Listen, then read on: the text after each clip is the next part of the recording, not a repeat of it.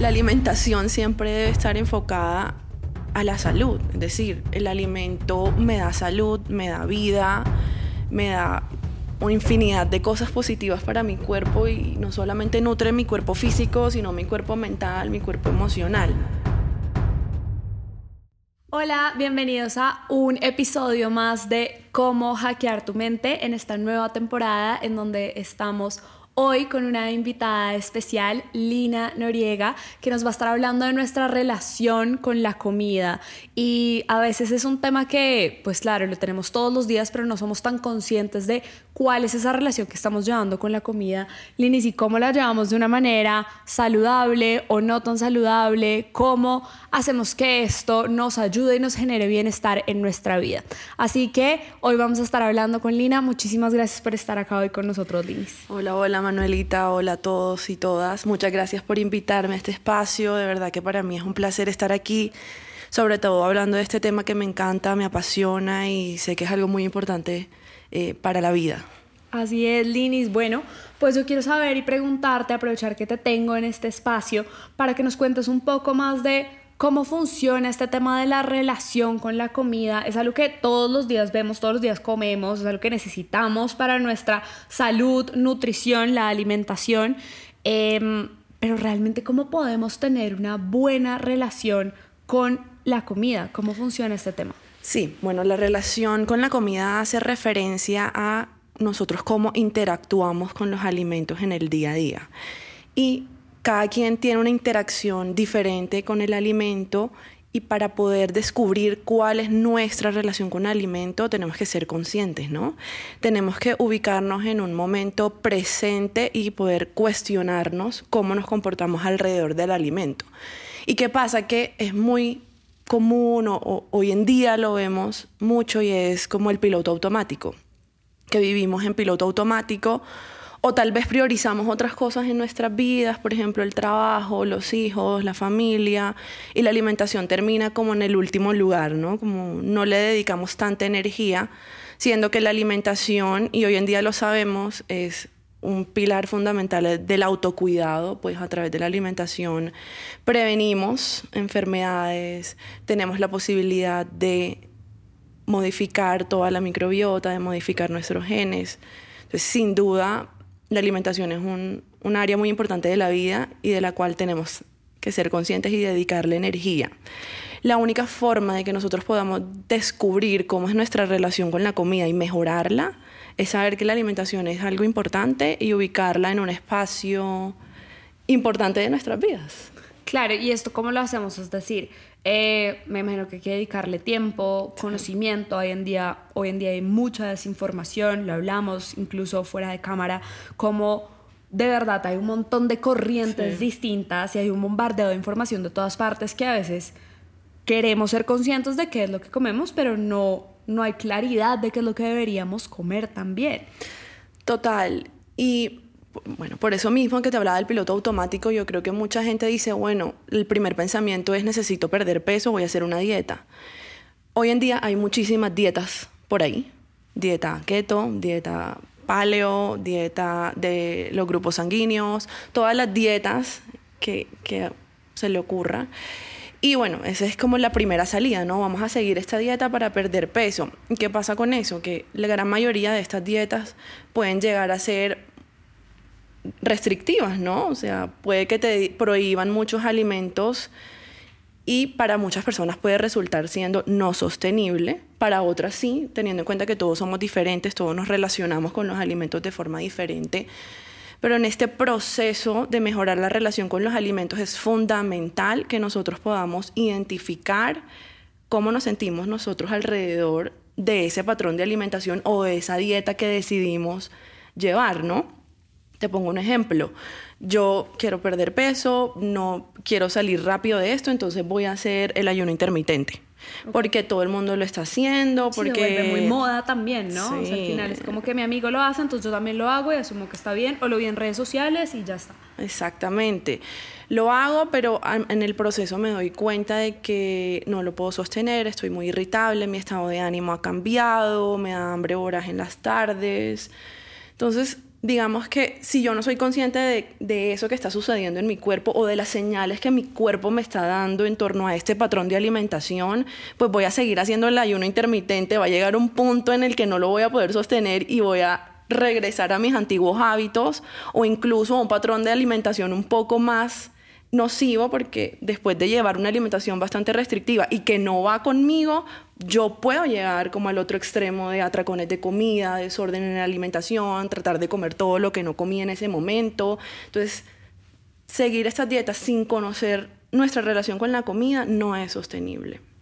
¿Qué tan comunes son este tipo de situaciones en las que nos cuentas que se dan esas relaciones o esos patrones no tan positivos con la comida? Porque pues yo sé que es algo que pasa, pero lo que hablamos, ¿no? Es un tema que no se habla públicamente mucho, es un tema que de pronto incluso las mismas personas que están teniendo este tipo de situaciones como atracones o como una relación de pronto nociva con la alimentación no son conscientes en el momento, o sea, de pronto, ay, se me olvidó desayunar, almorzar y comer, ups, o sea eso, eso cómo funciona y qué tan común es, cómo lo has visto tú en tu experiencia, que bueno, no hemos hablado de esto tampoco, sé que, que, llevas mucho tiempo trabajando en este tema, si nos quieres contar también eh, como de tu experiencia un poquito, súper bienvenido. Sí, bueno, yo soy nutricionista dietista, llevo seis años eh, haciendo consulta externa. En, un principio, digamos, de mi vida laboral, trabajé mucho más enfocada en la parte clínica, ¿no? Como en hacer dietas terapéuticas, planes de alimentación para personas con diabetes, con ciertas patologías. A medida que fui avanzando como en mi campo laboral, me fui dando cuenta de esta situación de la cual no se habla mucho y es la cultura de dieta muy fuerte.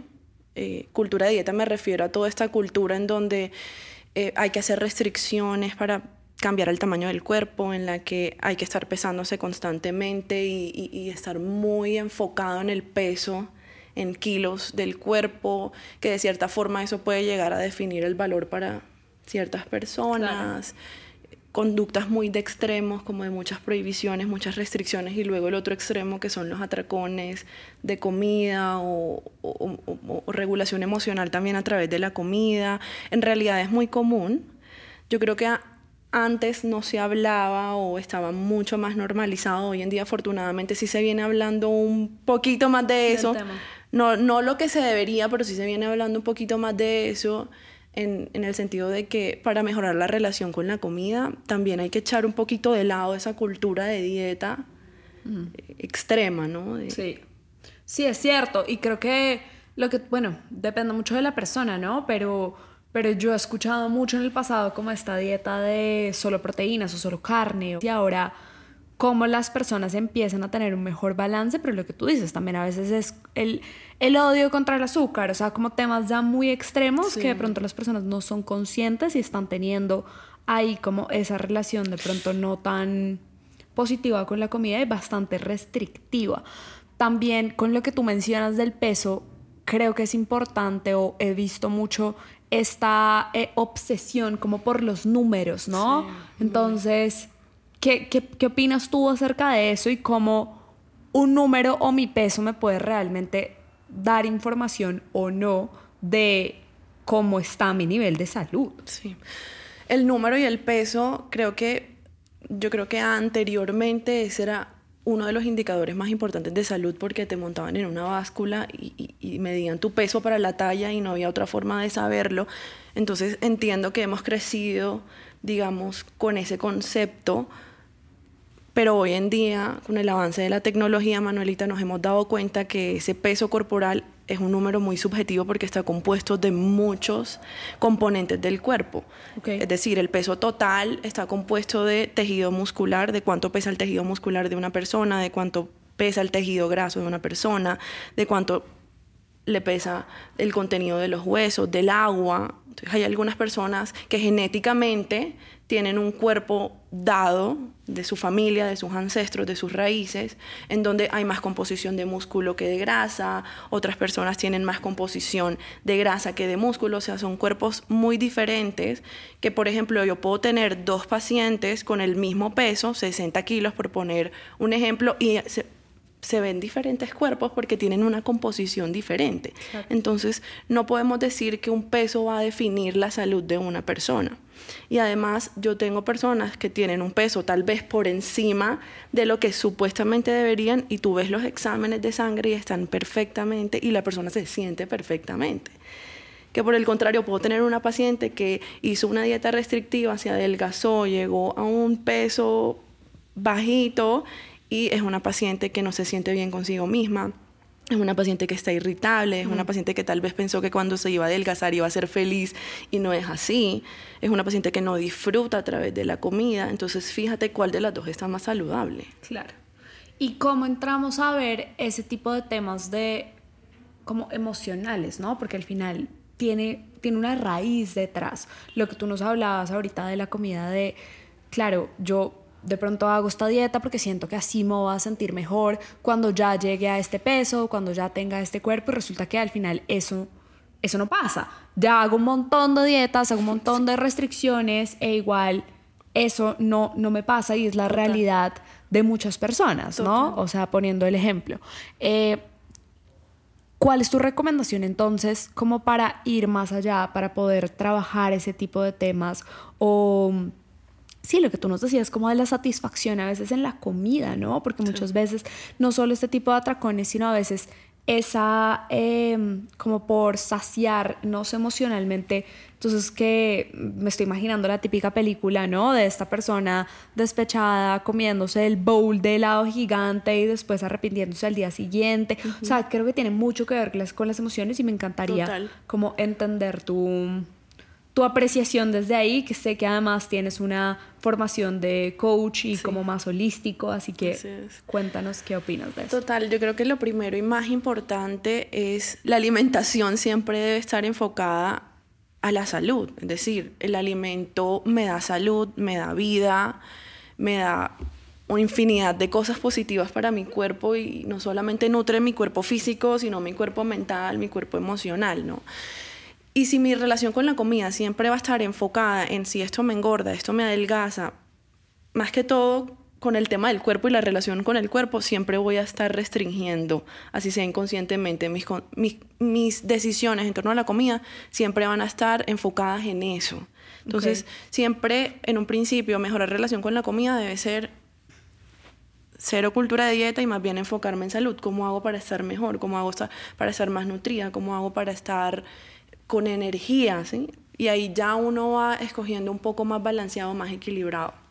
Lo otro es escuchar el cuerpo mm. y es aprender y hacer ese proceso de conectarte contigo misma, que bueno, ahí hay varias herramientas y estrategias de bienestar para hacerlo, em, pero es aprender cómo se siente el hambre en mí, el hambre física, aprender cómo se siente la saciedad cómoda cuando estoy llegando a la saciedad, aprender cómo me siento cuando algo, un alimento no me sienta bien o me inflama y estar consciente de cuáles son esos alimentos, estar consciente de qué alimentos me dan placer y que me gusta y que disfruto realmente y cuáles no, qué alimentos me inflaman, eh, ya más como manos, pies o me hacen retener líquido. Entonces ya con esa conciencia uno va encaminando un poco más la alimentación y luego estar consciente de cuando tengo hambre emocional.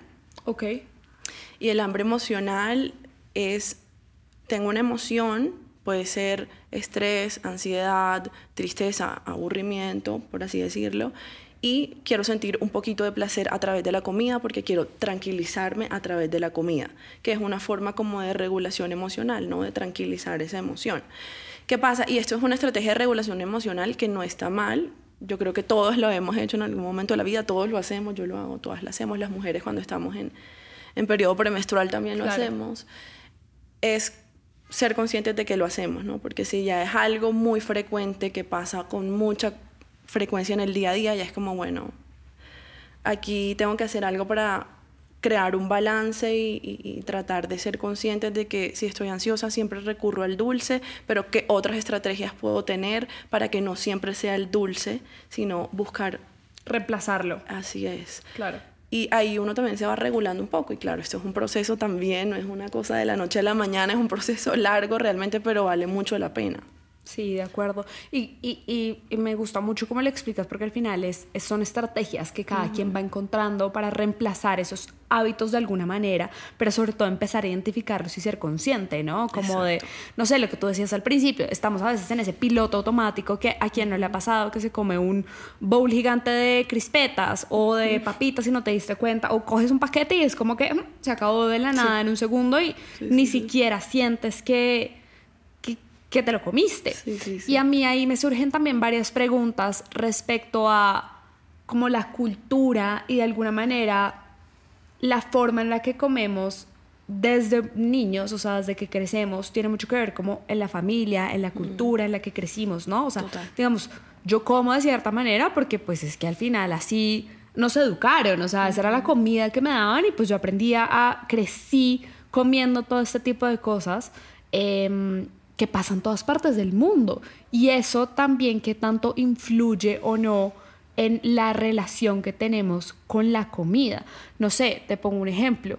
Ahorita lo que tú dices, hablando de las diferentes corrientes que hay de comidas, cómo es la vida de una familia totalmente vegetariana o totalmente vegana, o en Asia, por ejemplo, que las personas literalmente comen hasta tortuga.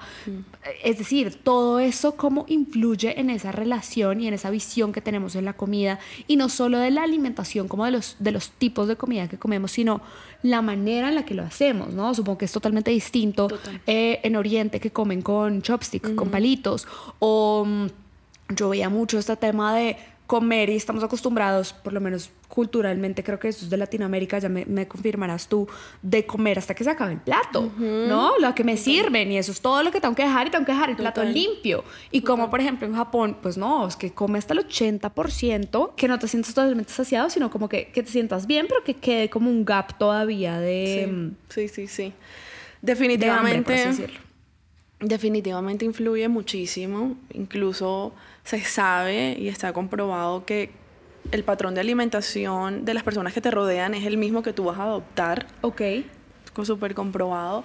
Pero sí, definitivamente un factor clave de la alimentación saludable también es que tú de cierta forma puedas seguir la alimentación de tus raíces y de tus tradiciones. O sea, incluso eso es, digamos, algo importante para todas las personas, ya hablando así como de culturalmente, eh, el patrón de alimentación de, los diferentes países. Sobre todo que nos, cada, las personas de cada región tienen, digamos, un metabolismo y una composición genética diferente, ¿no? Entonces, de pronto, fíjate la forma en cómo comen en Asia o la forma en cómo comen en Italia, tal vez si nosotros adoptamos ese patrón, pues no sea igual, ¿no?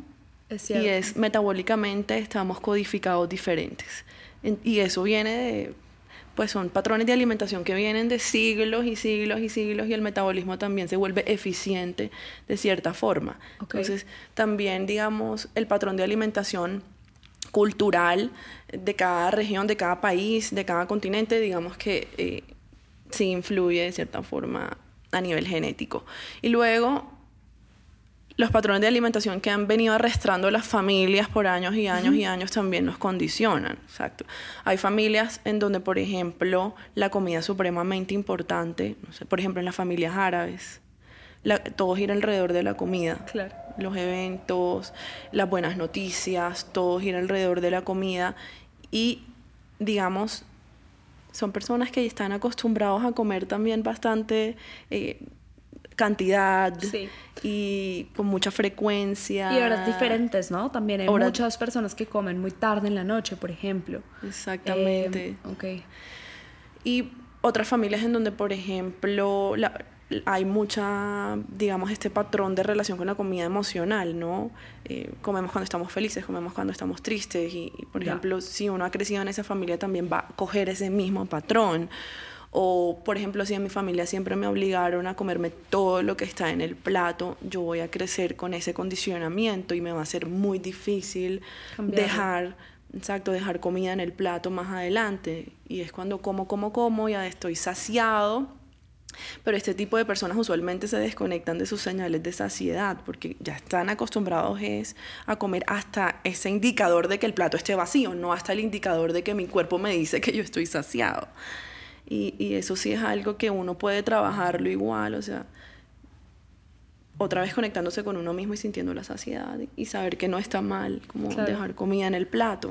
Eso me impresiona mucho como cuando, por ejemplo, vemos familias, no sé si te ha pasado, de, pues sí, como personas con la misma contextura de, de, masa corporal, por así decirlo, en donde hasta la mascota, ¿no? Es de la misma manera. Entonces, eh, o está la familia como súper flaquitos y entonces musculosos, o está como la familia un poco más gorditos, pero literal, esos hábitos se pasan incluso hasta a los animales. Sí, sí, sí. Es impresionante. Sí, sí, sí. Es, el, o sea, el, entorno que te rodea influye mucho en tu alimentación, de hecho. Okay. te has dado cuenta de pronto en personas que entran a un nuevo trabajo y en el nuevo trabajo está esa cultura de comer mucho snacks como mecato y terminan adoptando esos mismos hábitos eh, si estás en piloto automático, ¿no? Pero si estás consciente de que esos alimentos no te sientan bien, de que esos alimentos no te hacen sentir vital, pues es más fácil de que no adoptes como esas costumbres de las personas que te rodean. Por eso es que es tan importante como ser consciente. Linis, ¿cuáles son tus mejores estrategias para ser consciente, para salir de ese piloto automático y para que no estemos condicionados por ese entorno y por esos patrones con los cuales hemos crecido, en donde nos dijeron, no, pues es que termínate de comer todo hasta que esté el plato, o en ese que no nos damos cuenta y nos acabamos todo el paquete, o en ese, como todo ese tipo de patrones o acciones subconscientes que tenemos que al final afectan la relación que tenemos con nuestra comida y, directamente a nuestra salud. Total. Yo creo que lo primero y clave, bueno, querer hacer este proceso de mejorar la relación con la comida, definitivamente quererlo hacer. Y em, lo segundo es cuando estemos sentados, cuando vayamos a comer, comer presente. Ok, voy a comerme eso, hacer una pausa antes de comer cualquier cosa que nos hayan brindado, cualquier cosa que esté en la mesa y decir, bueno, voy a comer, voy a ubicarme en un espacio destinado para la alimentación, eh, en donde el cerebro también entienda que es tu tiempo de comida, que pues, por ejemplo comúnmente es la mesa del comedor, sentarse en el comedor, comer, masticar adecuadamente, comer despacio, tratar de no comer como distraído, ¿no? Este tipo de, de, momentos en donde comemos y estamos en el computador al mismo tiempo, o comemos y estamos en el celular, o tenemos el televisor enfrente cuando estamos comiendo, pues es muy difícil conectarse con uno mismo si estás distraído viendo otra cosa. Y pasa mucho, ¿no? Estamos en esta cultura de productividad, de multitasking, de entonces yo como con el computador o estoy escuchando algo, o estoy viendo otra cosa, o le estoy hablando a otra persona. ¿Cuántas veces en verdad nos sentamos a comer?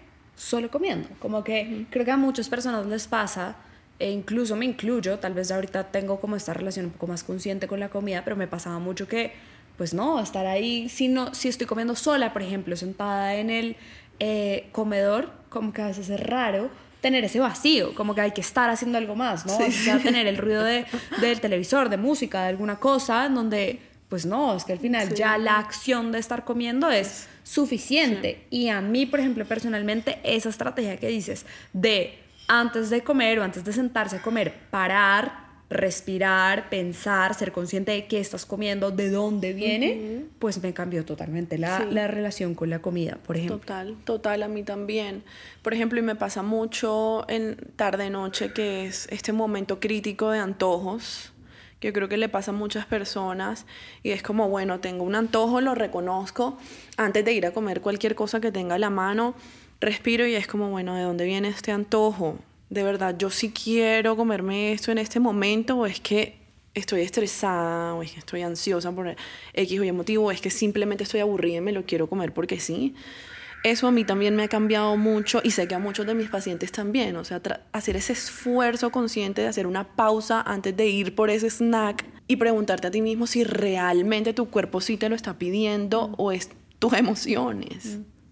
Y ayuda mucho también de pronto hacer ese reemplazo, ¿no? Lo que tú dices, como, ok, tal vez esto era lo que tenía en mente de irme a comer un antojo de un chocolate, para un segundo, de pronto me tomo un té, de pronto me tomo agua. Exacto. Y ya, tal vez como que eso era lo único que necesitaba. Total, total, total, total, total. Y esperar uno, un tiempito y darse cuenta que se, que se va, que, se, que, que, hasta ahí era. ese momento se va, así es. Ok, buenísimo. Lini, si ya como para ir cerrando eh, todo este tema de la relación con la comida, de las diferentes estrategias que ya nos has mencionado, de cómo podemos mejorar esa alimentación, ¿cuál crees tú que son las bases de una nutrición adecuada? Ok, yo creo que lo más importante de tener una adecuada nutrición es, en su mayoría, alimentos naturales. Ok lo más natural que podamos, ¿no? es decir, como lo menos procesado posible. Sí, sí, total, total. O sea, lo que viene de la naturaleza. Entre más natural comamos, pues va a ser una nutrición mucho más saludable. Entonces, por ejemplo, las frutas, las verduras, las legumbres, em, las proteínas, eh, los vegetales, las nueces, ¿no? Todo esto es lo natural y tal vez lo procesado tratar de limitarlo un poco más, ¿no? Dejarlo un poquito más em, sin ser restrictivo, porque tampoco la clave es que entonces nunca me voy a comer un hojaldre, pero sí ser consciente de que tal vez esos alimentos no tienen tantos nutrientes como si los tienen los alimentos de la naturaleza, que tienen un montón de antioxidantes, un montón de proteínas, de fibras, que a la larga eso es lo que se ha visto que se nutre, con lo que se nutre nuestra microbiota. Cuéntanos un poquito de qué es la microbiota para las personas que de pronto no saben. Ese es el boom de ahorita realmente. Pero la microbiota son millones y millones de, de microorganismos, bacterias que viven en nuestros intestinos y realmente en otros, en otros lugares de nuestro cuerpo también habitan. Pero se ha visto que la forma en como nosotros comamos tiene eh, la capacidad de generar cambios en, en esa en esa microbiota. Entonces, si comemos un montón de alimentos procesados, inflamatorios, con químicos, la calidad de esa microbiota no va a ser la mejor. Por el contrario, si comemos alimentos buenos, prebióticos, por ejemplo, las fibras, eh, vegetales, ¿no? Esta, esta, la calidad de estas bacterias va a ser muchísimo mejor y se ha visto que cuando la calidad de estas bacterias es mucho mejor, pues nuestra parte digestiva funciona mejor, nuestra parte emocional y mental funciona mucho mejor, nuestra parte inmunológica también funciona mucho mejor. Entonces, definitivamente, eh, la mayoría de nuestros días es importante comer natural y balanceado. Y por balanceado me refiero a vigilar que estemos cubriendo con las necesidades de proteínas en nuestro día a día, vigilar que estemos consumiendo carbohidratos eh, de la naturaleza, ¿no? Vigilar que estemos consumiendo frutas, que estemos consumiendo verduras, eh, que estemos consumiendo nueces, grasas saludables. Entonces, mira todo este abanico de alimentos naturales que son tan importantes también para nuestro cuerpo y muchas veces no los consumimos por temores por ejemplo, esto que hablábamos el otro día de la fruta, de que mucha gente le tiene miedo a la fruta. De acuerdo. Que por el azúcar. por el azúcar. Y definitivamente, y definitivamente la, la fruta es un alimento muy saludable que tiene un montón de vitaminas. no, pues a mí acá me surgen un montón de preguntas que creo que será tema de otro día, porque al final creo que es un tema muy apasionante y sí, exacto, o sea, ya acá mi cabeza se va a pensar, ok, macronutrientes, micronutrientes, mejor dicho, entender un poco mejor de cada uno de los grupos, en fin, como que creo que hay, hay demasiada información, lo que tú dices me encantaría entender como tu opinión sobre el ayuno, sobre, no sé, los lácteos, las proteínas, en fin, como que de verdad que creo que esto es un tema muy interesante respecto a esa relación y cómo podemos tenerla eh, de forma positiva con, con, con la comida. Pero bueno, creo que por hoy hemos dado bastante información de cómo podemos mejorar esos hábitos, cómo podemos mejorar esa relación y cómo es un tema que al final nos pasa a todos, es que hace parte de la vida y como de pronto en algún momento no hemos sido conscientes, pero tal vez no lo hemos tenido de una manera muy positiva, lo que tú dices, de personas que ni siquiera saben y, y tienen este tipo de situaciones de extremos, de atracones, de alimentación totalmente emocional, bueno, como de un montón de temas que al final nos pasa a todos en algún momento, seamos conscientes o no, em, y venimos condicionados de todos esos hábitos, de todo lo que ya hemos venido hablando. Así que, Linis, a mí me encantaría, ya como para cerrar este episodio, hacerte una pregunta totalmente aparte, pero antes quiero preguntarte si hay algo más que quieras que, que hablemos de, de esto, de este tema. ¿Algo más que, quieras decir? Yo creo que nada, la conclusión sería aprender a conocernos en torno a los alimentos, tratar de no dejarnos guiar siempre por la cultura de dieta o por las dietas de moda, sino escuchar nuestro cuerpo y ver qué es lo que nos funciona a nosotros y hacer el proceso y meterle la energía al proceso porque sí vale la pena y esa es la, esa es la forma ideal, a pesar de que sea el camino más difícil, es la forma ideal de hacer algo sostenible y equilibrado para toda la vida. Sí, creo que eso es, es un impacto directo en nuestra salud, en nuestro bienestar, en nuestro día a día y en lo que somos, ¿no? Al final está esta frase de que pues somos lo que comemos y al final si lo miras en, en el InBody, pues ahí está. en los distintos lugares. Ok, Linis, dos hacks o cuáles son tus mejores dos tips para hackear nuestra mente. ¿Qué opinas de esto? que la meditación. Ok. Me ha cambiado la vida demasiado y realmente es como la forma de conectarse. También sirve para este proceso de mejorar la relación con la comida y el ejercicio. definitivamente mis días no son iguales. Con el movimiento. Sí, con el movimiento. Para mí el movimiento es una expresión del, de las emociones y del cuerpo y, y, definitivamente mi mejor forma de regulación emocional.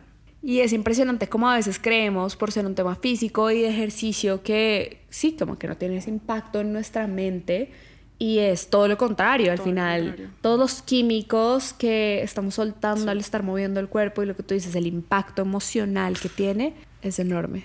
Bueno, pues muchísimas gracias por toda esta información. Felices de compartir este espacio contigo, de entender un poco mejor la relación con la comida y cómo podemos tener esa relación saludable. Muchísimas gracias a ustedes que nos están viendo, que nos están escuchando en este momento. Los esperamos en nuevos episodios de Cómo hackear tu mente.